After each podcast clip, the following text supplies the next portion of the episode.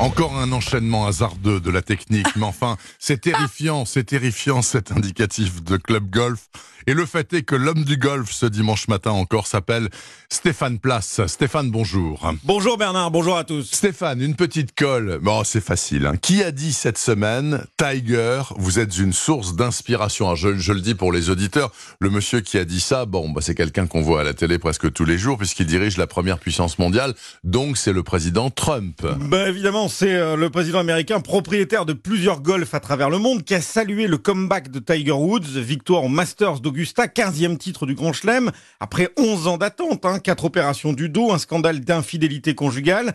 Le Tigre, une vraie légende aux yeux de Trump, qui lui a remis la médaille de la liberté. Alors c'est la plus haute décoration civile des États-Unis, cérémonie à la Maison Blanche. Woods est le quatrième golfeur à recevoir cette distinction après Niklaus, Palmer et Charlie Seaford, le premier noir à avoir disputé le circuit professionnel américain. Lui, c'est Barack Obama qui l'avait décoré. Et de Tiger Woods, nous n'avons sans doute pas fini de parler parce que son incroyable euh, retour sur le devant de la scène du golf relance les paris. À 43 ans, donc le Tigre peut-il battre un record? Que dis-je? Le record Le en record. majuscule, celui que détient Jack Nicklaus qui a accumulé le plus grand nombre de victoires en Grand Chelem. C'est bien ça, Stéphane. Quelle est votre position là-dessus? C'est effectivement la question que se posent tous les amateurs de golf. Aujourd'hui, Niklaus tutoie les 80 ans, mais celui que l'on surnomme The Golden Bear est une légende vivante du golf professionnel et pour cause, il affiche en Grand Chelem, tenez-vous bien, 18 victoires.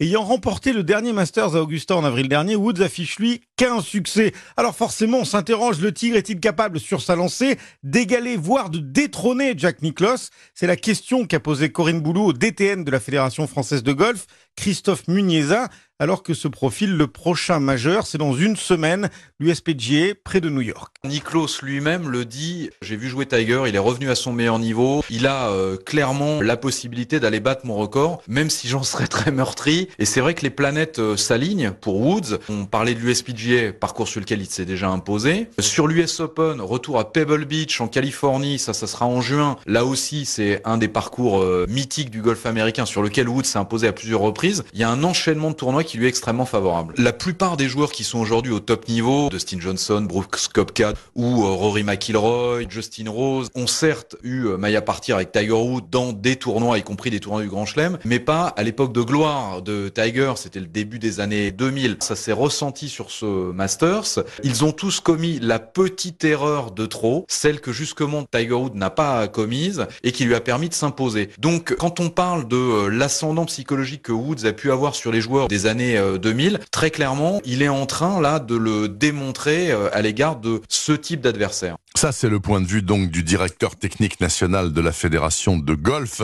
On en saura forcément plus le prochain week-end, hein, puisque vous l'avez dit, Stéphane, va se dérouler cette compétition, l'USPGA, et ce sera peut-être l'occasion d'une 16e victoire pour le Tigre. Pourquoi pas le Tigre qui, durant euh, ce second tournoi majeur de la saison, résidera sur son yacht. Ce bateau est une vraie maison de luxe, 600 mètres carrés, 5 chambres, une salle de gym, un jacuzzi, un peu comme chez vous, amarré pour l'occasion dans un port.